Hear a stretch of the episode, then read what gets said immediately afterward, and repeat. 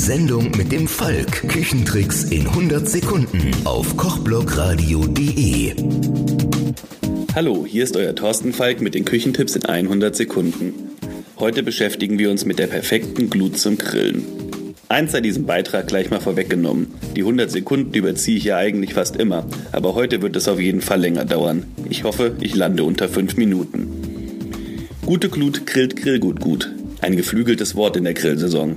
In den Zeiten von vielfach verwendeten Elektro- und Gasgrills gibt es immer noch Puristen, die ihr Grillgut nur mit Kohle zur gewünschten Kerntemperatur bringen. Nur zwei Sätze dazu am Rande. Nimmt man vernünftige, und die Betonung liegt auf vernünftige Arbeitsgeräte, sprich Grills, hat die Wahl, ob Kohle, Elektro oder Gas für den reinen Geschmack der gegrillten Speisen keinen, aber auch wirklich gar keinen Einfluss. Aber beim Essen und vor allen Dingen Grillen spielen Emotionen eine wichtige Rolle. Und dann hat das urtümlich archaische Feuermachen definitiv einen Einfluss und über die Emotionen dann eben auch auf den Geschmack. Zurück zum Thema. Alle Elektro- und Gasgriller können hier jetzt übrigens das Hören einstellen. Für euch gibt's hier nichts mehr Spannendes zu erfahren. Zurück zu den feuermachenden Urmenschen. Und das meine ich mitnichten despektierlich, sondern mit all dem gebietenden Respekt vor der heroischen, urmännlichen Aufgabe des Feuermachens. Wenn wir es dank der modernen Technik doch einfacher haben könnten.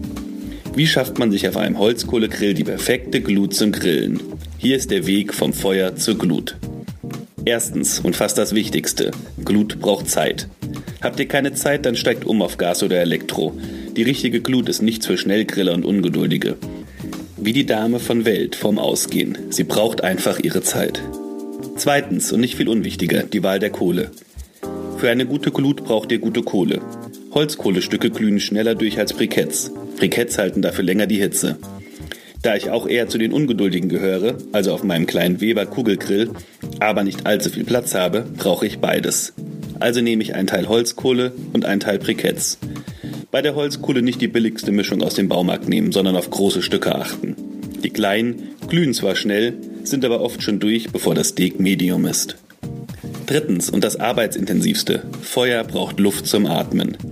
Gute Glut braucht Luft. Am besten euer Grill hat Lüftungsschlitze Richtung Boden für den Kamineffekt, die ihr beim Anzünden auf offen stellen müsst.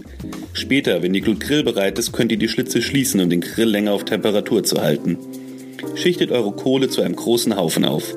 Kleine Haufen glühen schneller als große, aber sind nach dem gleichmäßigen Verteilen im Grill schnell durch. Oder, wenn ihr sie dann mit der restlichen Kohle vermischt, dauert es wieder, bis die ganze Kohle gut glüht. Besser ein großer Haufen. Wenn die Grillanzünder verbrannt sind, sollte ein Teil der Kohle bereits durchgeglüht sein. Das erkennt man an den kleinen, dünnen weißen Ascheschicht auf der Kohle. Jetzt ist die Luftzufuhr unabdingbar, sonst erstickt die Glut im Keim. Bei der Luftzufuhr ist alles erlaubt, was nicht gefährlich ist. Fächeln mit Pappen, Teller, Blasebalg, die Fahrradpumpe, ein Kompressor, der Heißluftföhn oder spezielle Kurbelföhns, die extra fürs Grillen erfunden wurden. Den Haartrocknerföhn empfehlen wir nur bedingt, da der Kunststoff ob der hohen Temperaturen leicht schmilzt und das gleich doppelt gefährlich werden kann. Erstens wegen dem Strom im Gerät und zweitens wegen eurer Freundin, wenn sie den Schaden bemerkt. Es gewinnt übrigens nicht der, der am schnellsten, sondern der, der am ausdauerndsten wedelt. Das ist wie im wahren Leben.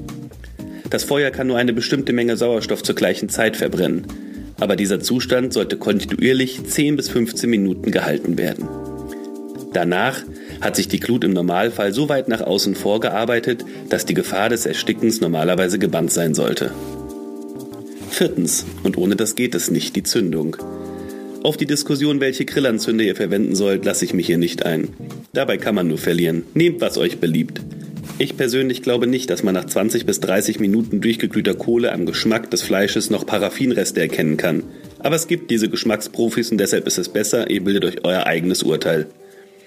Von mit Spiritus durchdrängtem Zeitungspapier rate ich allerdings ab. Erstens gibt es immer wieder schwere Unfälle bei der Verwendung von Spiritus und zweitens wirbelt Zeitungspapier jede Menge Asche auf. Fünftens, ab wann ist denn die Glut jetzt perfekt? Als kleine Faustregel und Eselsbrücke kann man Folgendes festhalten. Haltet eure Hand mit der Innenseite nach unten knapp über den Grillrost. Haltet ihr es länger aus als 5 Sekunden, seid ihr entweder Chuck Norris oder die Kohle ist noch nicht heiß genug. Haltet ihr es 2 bis 3 Sekunden aus, dann hat euer Grill die richtige Temperatur. Eine Sekunde oder weniger bevor ihr Schmerzen habt, dann ist euer Grill zu heiß. Entweder den Rost höher stellen oder warten, aber bei diesen Temperaturen ist euer Fleisch schwarz, bevor es gar ist. Ungeduldige könnten nun die Kohle mit etwas Wasser oder Bier besprenkeln. Das geht natürlich, wirbelt aber jede Menge Staub und Asche auf, die auf dem Grillrost hängen bleibt und später dann auch am Fleisch klebt. Beschleuniger. Eine gute und nicht allzu teure Alternative, schneller zur Glut zu kommen, sind Grill- oder Anzündkamine.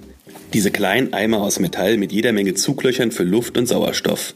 Diese benötigen nur wenig bis kaum Grillanzünder und sorgen allein mit dem Kaminzugeffekt dafür, dass die Grillkohle nach etwa 15 bis 20 Minuten durchgeglüht und einsatzbereit ist.